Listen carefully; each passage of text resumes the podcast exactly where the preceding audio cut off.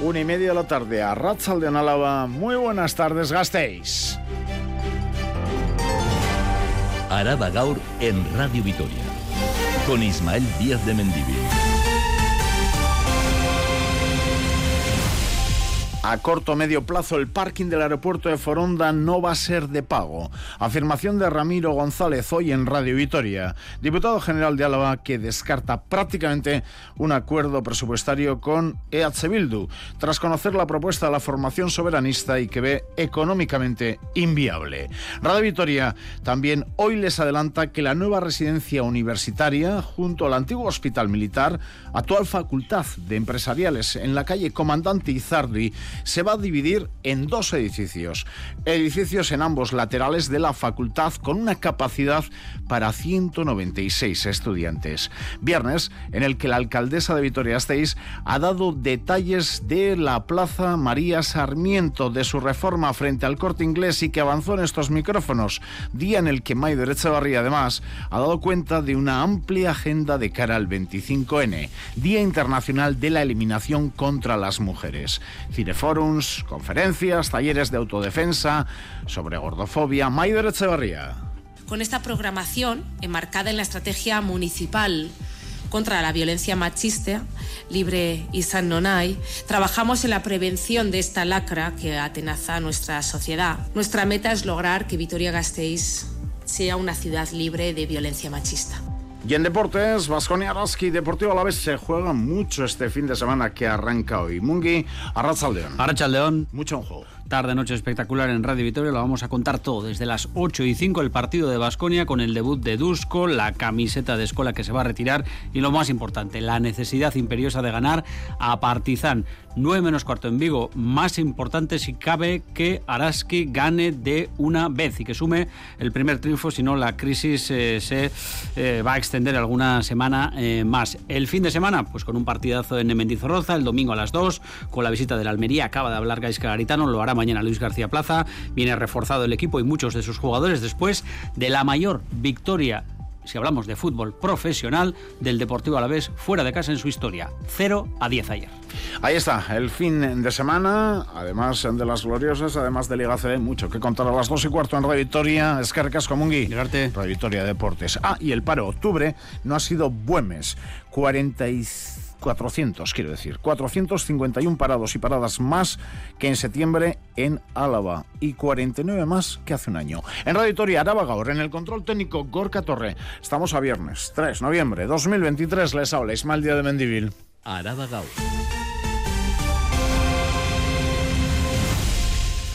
Hoy viernes, temperaturas frescas, frías incluso, 10, 11 grados. Ahora mismo tenemos 10 y chubascos.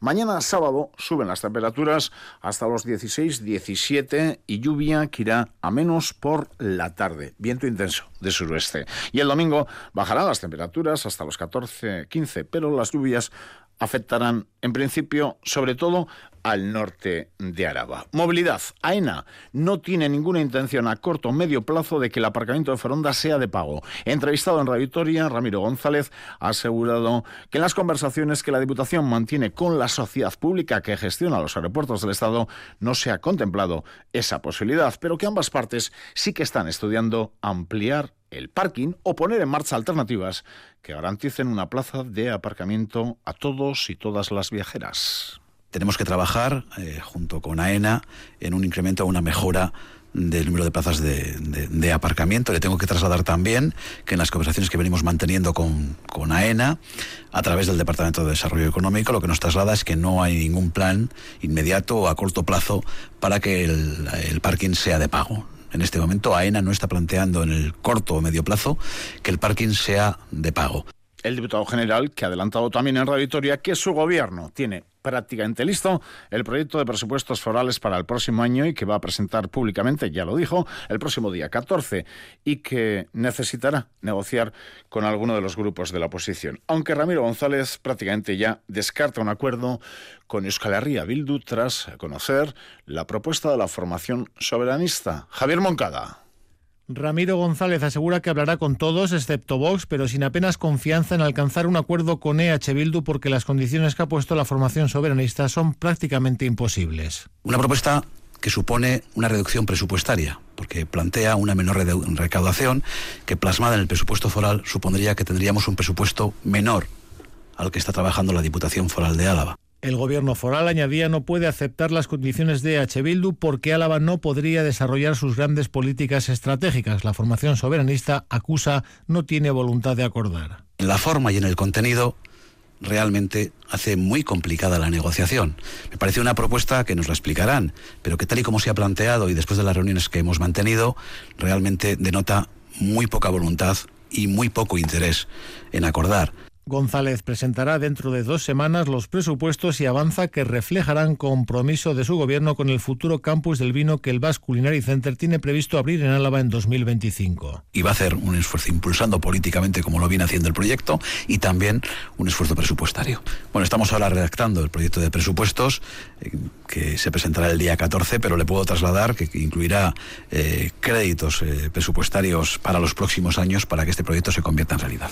En este momento, ha asegurado el diputado general, se está buscando la mejor ubicación posible que ha asegurado estará en Rioja Alavesa. Descartado prácticamente el acuerdo con EH Bildu, formación que hoy dice, va a reclamar proteger las tierras de alto valor estratégico de Arrazo o Arrundia, capital durana, afectadas por la planta fotovoltaica.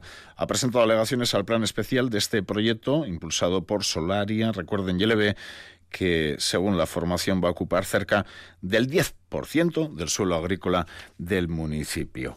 Planta fotovoltaica con un total de 73 hectáreas. Más eh, cuestiones. Movilidad. Movilidad en el casco urbano de Vitoria-Gasteiz.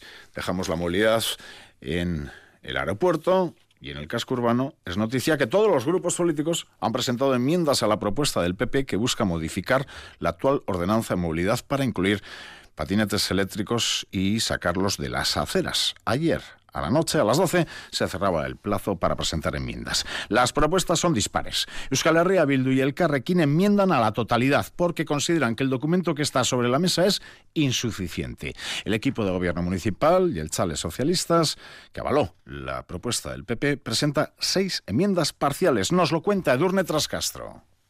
EH Bildu considera que la propuesta de modificación de la ordenanza de movilidad es insuficiente y no responde a los retos actuales. Solo amplifica, dicen, el conflicto peatón-patinete sin buscar medidas que permitan la convivencia con seguridad.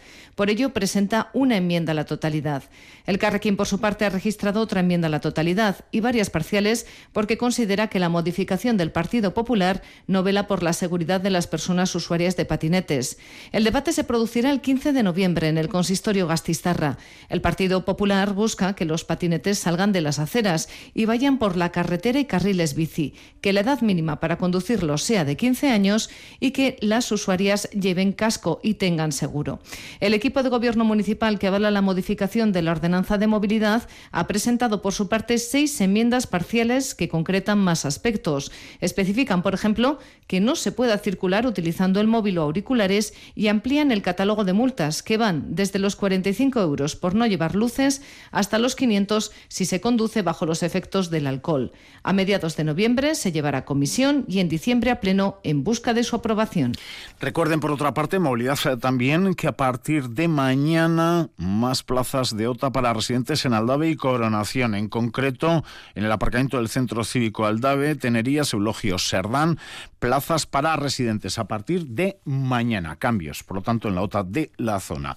Se lo decíamos en portada noticia que les adelanta Radio Vitoria. Gasteiz contará en septiembre de 2025 con una nueva residencia universitaria en el campus. Se van a construir dos edificios circulares en la calle Comandante Izardu que tendrán capacidad para 196 estudiantes. Está previsto que las obras comiencen en el primer trimestre del año que viene, en breve, y Edurne Trascastro ha hablado con el arquitecto responsable de este proyecto.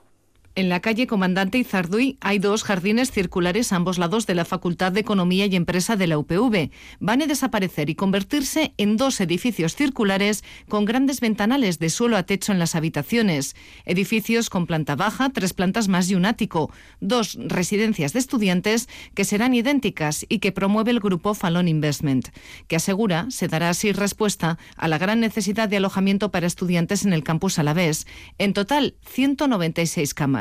Nos detalla el proyecto el arquitecto David Martínez Domesain. Que los dos edificios sean iguales. Estamos proyectando 98 camas en cada edificio, nos sale un total de 196, distribuidas en diferentes tipologías de habitación. Habitaciones adaptadas, eh, las habitaciones estándar, mini apartamentos triples y luego unas habitaciones individuales algo más grandes en las zonas de, los áticos. La obra se espera que comience en breve, en 2024. La intención es comenzar a ser posible en el primer trimestre del año que viene, el 2024. La intención de, de los promotores es tratar de tenerlo en operación, en curso, para septiembre del 25, que es cuando comenzaría un poco el curso académico. ¿no? Todo el equipo técnico detrás de este proyecto es local de Vitoria, dos futuros edificios que destacan por su eficiencia energética. Vamos a plantear eh, una bomba de calor de aerotermia apoyada con placas, placas fotovoltaicas y luego a nivel de arquitectura pues una envolvente muy, muy eficiente. Eficiencia energética que se ha tenido en cuenta a la hora de adjudicar los terrenos, ya que las parcelas son municipales. Falon Investments pagará 60.000 euros al año al consistorio por el uso del suelo. Tiene la concesión por 75 años. De alguna manera no dejamos el ámbito universitario porque el yacimiento arqueológico de San Juan Portalatinan, en La Guardia, ha vuelto prácticamente cuatro décadas después a ser noticia, no solo aquí en Araba, sino en toda Europa, porque una investigación llevada a cabo en la Universidad de Valladolid en colaboración con científicos británicos, vascos, cántabros, concluye que Araba, más concretamente Río Jalavesa, fue el escenario del primer conflicto a gran escala en el viejo continente hace ya 5.000 años, mil años antes de la primera guerra documentada hasta ahora en Europa, Isabel Irigoyen. La investigación se ha basado en el análisis de los restos óseos de 338 individuos de hace 5.000 años encontrados en el yacimiento de San Juan Portan Latinam a dos kilómetros de La Guardia y conservados desde mediados de los 80 en el Museo de Arqueología de Álava. La excavación e investigación que se llevó a cabo entonces por parte del equipo de Vegas Aramburu ya establecía que allí habría tenido lugar la primera masacre como tal conocida en toda Europa, pero el hecho de que la mayoría fueran hombres con heridas de flecha y traumatismos craneales llevó a un nuevo análisis que ha cambiado lo que hasta ahora se sabía sobre los conflictos en el Neolítico. Es Teresa Fernández Crespo, directora de la investigación. Descubrimos 65 traumas craneales sin cicatrizar, los cuales, sumados a las 5 heridas por punta de flecha sin curar ya publicadas y a las 41 puntas de flecha, sugiere una violencia a gran escala con un gran número de personas involucradas. Para Alfonso Alday, profesor de Geografía, Prehistoria y Arqueología de la UPV, es una investigación impecable que supone un reto para los investigadores. Va a ser un referente seguro para, para todos los estudios de prehistoria en general y particular en el área vasca. ¿no? Y eso supone un reto para los prehistoriadores. Estas conclusiones forman parte de una investigación más amplia que ahora está llevando a cabo análisis isotópicos y de ADN en esos restos para saber, entre otras cosas, qué comían, si eran locales o de fuera de la zona, cómo criaban a sus hijos e hijas y qué enfermedades padecían. Araba Gaur. Las noticias de Álava. Noticias relacionadas con Vitoria Gasteiz. Vamos conociendo más detalles sobre cómo va a ser la Plaza María Sarmiento frente al Corte Inglés obra que ya adelantó Maider Echevarría en estos micrófonos. Se va a renovar el pavimento que va a incluir textos de la propia María Sarmiento. También el mobiliario urbano se va a sustituir. Habrá bancos corridos, uno de ellos de 18 metros de largo. Además, una fuente ornamental que ocupará el espacio central de la plaza y va a tener varios chorros de agua iluminados, con un estilo similar a otros lugares emblemáticos de la ciudad. Maider Echevarría. La construcción de una fuente ornamental al nivel del suelo con 10 chorros de agua con luces similar a las ya existentes en la Plaza de la Virgen Blanca y eh, la Catedral Nueva. Otro anuncio dado a conocer hoy por la alcaldesa, el ayuntamiento va a convocar quedadas deportivas al aire libre y gratuitas. Se trata de acercar el deporte a personas no expertas y se busca también generar espacios de ocio y relaciones sociales saludables. La primera cita va a ser el 26 de noviembre e invitar a la ciudadanía a practicar mm, running con monitores especializados para enseñar a personas que nunca antes hayan corrido. Habrá otras citas posteriores sobre esta y otras modalidades deportivas. Escuchamos otra vez a la alcaldesa.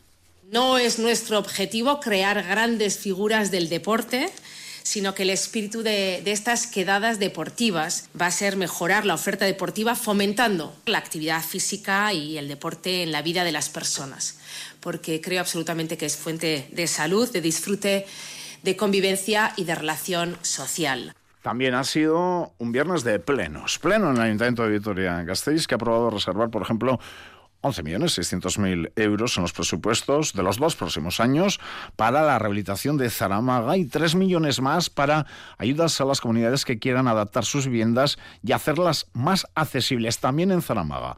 Se ha aprobado también la reserva de partidas para la reforma del Teatro Principal Anzoquia. Serán 11.700.000 euros para el 24 y el 25. Las últimas previsiones trasladadas por el Ayuntamiento hablaban de que sería en octubre o noviembre cuando salieran a concurso las obras del Principal, así que imaginamos no faltará mucho para esa adjudicación. Y pleno también en la calle de Cerro Parlamento Vasco, Lenda Cariño Urcuyu ha defendido que el Ejecutivo Vasco actuó con celeridad ante la aparición de larvas en los menús escolares del centro público y Casvidea en Durana y ha asegurado además que en ningún momento estuvo en riesgo la salud de alumnas y alumnos. Así lo ha dicho ante las críticas de Podemos, que ha sacado la mala calidad de los menús al modelo de gestión. Euskal Herria Bildu concuerda en esto. No son hechos aislados y también ha reclamado un cambio de modelo. Vamos a escuchar a Iñigo Urcuyu, Miren Gorrochategui y a Ikoitz Arrese. El problema, por lo tanto, ha sido detectado, la respuesta ha sido rápida y, sobre todo, no se ha producido peligro para la salud de las y los alumnos. Un caso. Me parece que generalizarlo es llevarlo a un extremo inadecuado. Nuestras niñas y nuestros niños comen comida que es transportada en barriles. Este modelo de gestión que pongo en cuestión pone el beneficio empresarial por encima de la calidad de los alimentos. Casi una treintena de AMPAs de Araba reclaman a Educación un servicio de calidad. San Martín y Castecha, eres responsable del comedor, ha contabilizado más de 300 incidencias. Esto es Araba Gaur, con Ismael Díaz de Mendivil.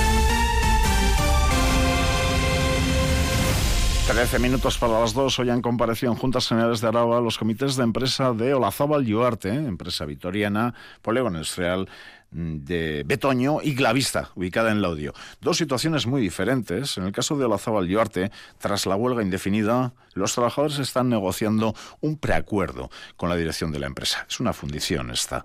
Y los trabajadores de Glavista, por el contrario, han solicitado herramientas y una intervención más directa de las instituciones para evitar la desaparición de Glavista en Laudio. Nerea García. Olazábal y Huarte es una empresa dedicada a la fundición situada en el barrio vitoriano de Betoño.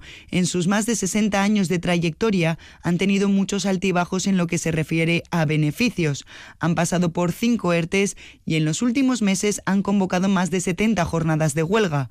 Hasta ahora los trabajadores han mantenido la huelga indefinida, pero ahora, tras la reunión celebrada el pasado martes con la dirección, se prevé un preacuerdo. Aitor Brazal, del Comité de Empresa. Por lo menos hemos conseguido que la nómina se quede en su sitio, que no se distribuya a partir de la base de la reacción del pacto. Y es verdad que no son reivindicaciones muy ambiciosas, pero bueno, nos ha costado bastante mantener esas mejoras que se han conseguido durante todos esos años. Muy diferente es la situación de la plantilla de Glavista Laudio. El periodo de consultas del ERE de extinción se encuentra paralizado hasta que Guardian y Partner presenten el documento de acuerdo de compraventa, algo que les da más tiempo para buscar una solución. Sobre la mesa, el comité de empresa plantea dos opciones: conseguir que Guardian acuerde con el inversor interesado, algo que no ve probable, o que las instituciones intervengan más directamente. Óscar Barrera. Empresa privada con sede en Luxemburgo, que no sabe ni dónde está Yodio, que no sabe ni lo que tiene Yodio, que no tiene muy claro ni lo que provoca sus decisiones. Ha decidido que proyecto viable con el apoyo de todo el mundo no va a funcionar porque no quieren, punto. Y nos preocupa que no hay herramientas que permitan que una empresa privada no sea la que decida si en Ayala hay industria o no. Glavista al Audio se sitúa como la tercera empresa más grande de la comarca y su desaparición supondría el despido de 240 trabajadores. Más noticias, más titulares, más cuestiones con Iti Ortiz en Delazcano. Michelin Vitoria sufrirá nuevos ajustes productivos que afectarán a 1.300 trabajadores. Según los datos facilitados por la empresa, se cancela la fabricación de 850 toneladas de productos, así que se ajustarán los turnos de trabajo de los días 18, 19, 25 y 26 de noviembre, así como los del 2 y el 3 de diciembre. La empresa ya había anunciado ajustes anteriores para mediados de noviembre, pero entonces afectaba a menos personal, a 423 empleados. Más en laboral, Guascor Energy despide a siete trabajadores en su sede del Parque Tecnológico de Araba. Son el 12% de su plantilla. El comité de empresa denuncia estos despidos. Durante este año la empresa se ha negado a entablar un diálogo con los trabajadores, según han explicado. Esta empresa ha sido financiada por parte del gobierno vasco y otras instituciones, por lo que la parte social considera que estos agentes deberían de tomar nota e implicarse. El preso gastistarra, Juan Carlos Ubijana Izquierdo, vuelve a prisión tras ser, en este caso, regresado de grado por segunda vez. La Audiencia Nacional rechaza la decisión de darle el tercer grado que el gobierno vasco adoptara la semana pasada. Zubijana lleva 19 años y medio en prisión y su estado de salud, según ha explicado Sare, es delicado, por lo que el día 8 de noviembre llaman a una movilización a las 7 de la tarde en la Plaza de la Virgen Blanca para denunciar las regresiones de grado y exigir el fin de la política penitenciaria de, de excepción ultimísima hora porque ahora mismo el Ayuntamiento de Vitoria-Gasteiz, les decíamos hace unos instantes, que más plazas de residentes a partir de mañana en Aldave y Coronación. Nos informa el Ayuntamiento que la mala climatología impide pintar la señalización de la nueva OTA. Por ello, la entrada en vigor de esta nueva regulación ténganlo en cuenta, no entra mañana, sino la próxima semana. Y sale a concurso la reparación de la cubierta de las pistas de pádel piscinas de Mendizorrocha dañada durante la granizada de este verano. La cubierta de las pistas de pádel de Mendizorroza se compone de policarbonatos que tras la granizada del 6 de julio sufrió daños que generan goteras de las pistas. El servicio de mantenimiento propone sustituirlas y colocar nuevos anclajes, por lo que estos trabajos salen a licitación. Se estima un presupuesto de casi 300.000 euros y un plazo de ejecución de 60 días. Y en las próximas semanas también se repararán las pistas de tenis cubiertas. Y Euskal Gintzaren Consellua hace un llamamiento a toda la ciudadanía para que mañana acuda a Bilbao y se manifiesta a favor del euskera, de los derechos lingüísticos y en contra de las injerencias judiciales en la normalización del euskera. Solo en Gasteiz, más de 20 colectivos se han adherido a esta convocatoria de manifestación Marina de Vicente. Geuel Cartea es uno de ellos y cree que la respuesta ciudadana, la respuesta social será contundente. Asaitzunanue.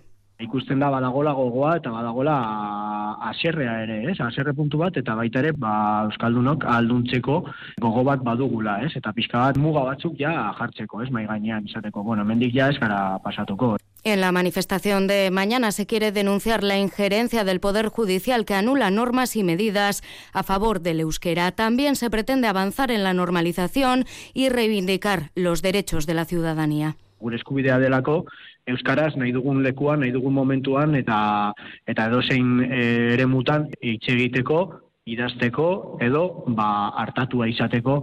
Desde Euskal Gintzaren Kontseilua, su secretaria general Idurre Esquisabel hace un llamamiento para acudir a Bilbao. Yo tengo muy claro que no es solo una cuestión de, euskaldunes, que tampoco es solo una cuestión de los euskaltzales, sino que yo creo que va más allá, que estamos hablando de derechos lingüísticos, de derecho a la diversidad, de respeto a la diversidad, de respeto a la igualdad. El Parlamento Vasco se ha mostrado a favor de esta marcha en la que estarán PNV, H. Bildu y Sumar, también los sindicatos y amplia representación municipal. Amurrio y Laudio son algunos de los ayuntamientos alaveses que han aprobado mociones a favor de la iniciativa. Y ni se gastaca alcaldesa de Laudio. Euskararen normalizazioaren kontrako oldarraldiaren aurrean guztion artean erantzungo dugu. La cita es mañana a las 5 de la tarde en Bilbao. ¿Saben eh, qué mercado cumple 40 años? El de Villas. También la carnicería Chávez, por cierto, en dicho mercado que nos recuerda su aniversario. ¿Y saben quién cumple 20 años? El centro comercial El Boulevard. Pero vamos a otras cuestiones importantes también. Cultura. Araba Cultura.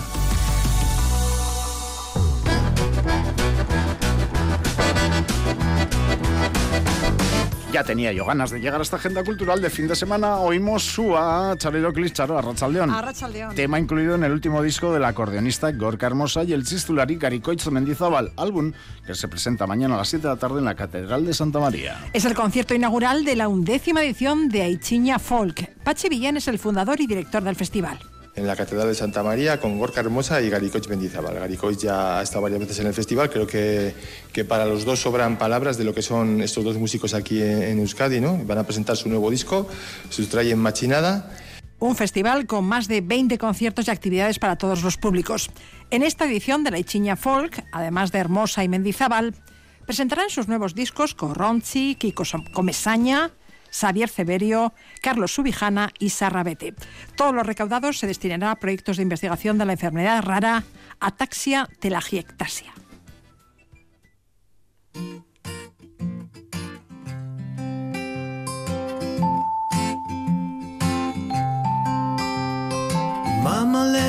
Y mañana a las 7 de la tarde en la iglesia antezana, Charo nos lleva a misa. No hace de van. Sí, música de raíz americana de los años 60 de la mano del cuarteto liderado por Asier Crespo, AC. La entrada es libre y se ha organizado con motivo del décimo aniversario del inicio del proyecto muralístico de Xavier Egaña en el citado templo. Y de Antezana Araya, que sigue acogiendo los conciertos del fin de año musical. Mañana a las 8 en Andramari Aretoa, Gorka Benítez Cuartet. Y el domingo a la una y media de la tarde en la iglesia de San Pedro, el trío Nacedo. Mañana también, doce y media del mediodía, Museo de Bellas Artes, ellas en concierto con el cuarteto de clarinetes Sauría Quartet y continúa también el ciclo internacional de música contemporánea Bernaola. Mañana sábado a las siete y media de la tarde en el Conservatorio de Música Jesús Guridi, Iñaki Estrada y Ocaz Enigma.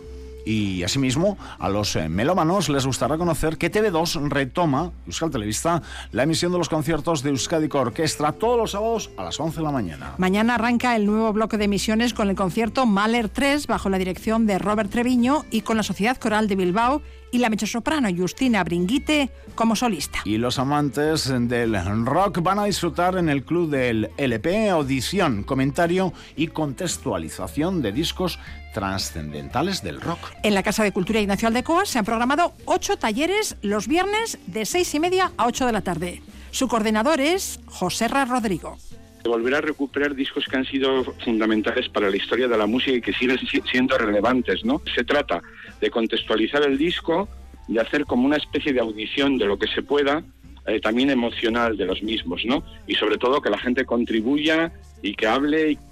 La entrada es libre. Hoy el disco elegido es London Calling de, de Clash.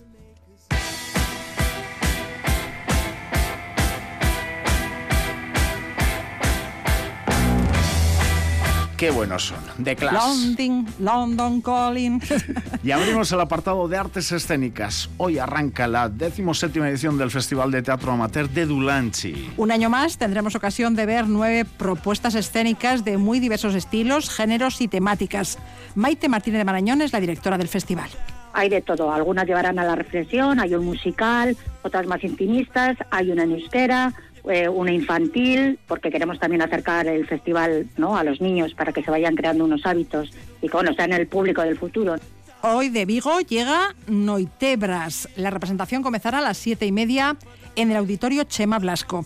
Y a esa misma hora y en ese mismo espacio se ha programado para mañana el musical 6 de la compañía madrileña Musicales TC. El domingo llegará el turno de la obra infantil El viaje del amor de los valencianos Arriba Teatro. El montaje infantil del domingo será a las 6 de la tarde. En Dulanchi comienza el Festival de Teatro Amateur y en Amurrio acaba. Sí, mañana a las 8 de la tarde el Teatro Amurrio Anchoquia acoge el último montaje de la octava muestra de teatro amateur. Será La Gata de Atenea Teatro, adaptación de La Gata sobre el tejado de Zinc, una de las obras maestras de Tennessee Williams con las que se cierre esta semana de teatro amateur en Amurrio. Y mañana a las 7 en el Centro Social de Segoitia acoge Sex o no Sex. Humor y reflexión de la mano de Virginia Imaz, una obra de clown para público joven y adulto en castellano. La entrada es libre con aportación económica voluntaria al finalizar el espectáculo. Se enmarca en el ciclo Mujeres que cuentan de Videart.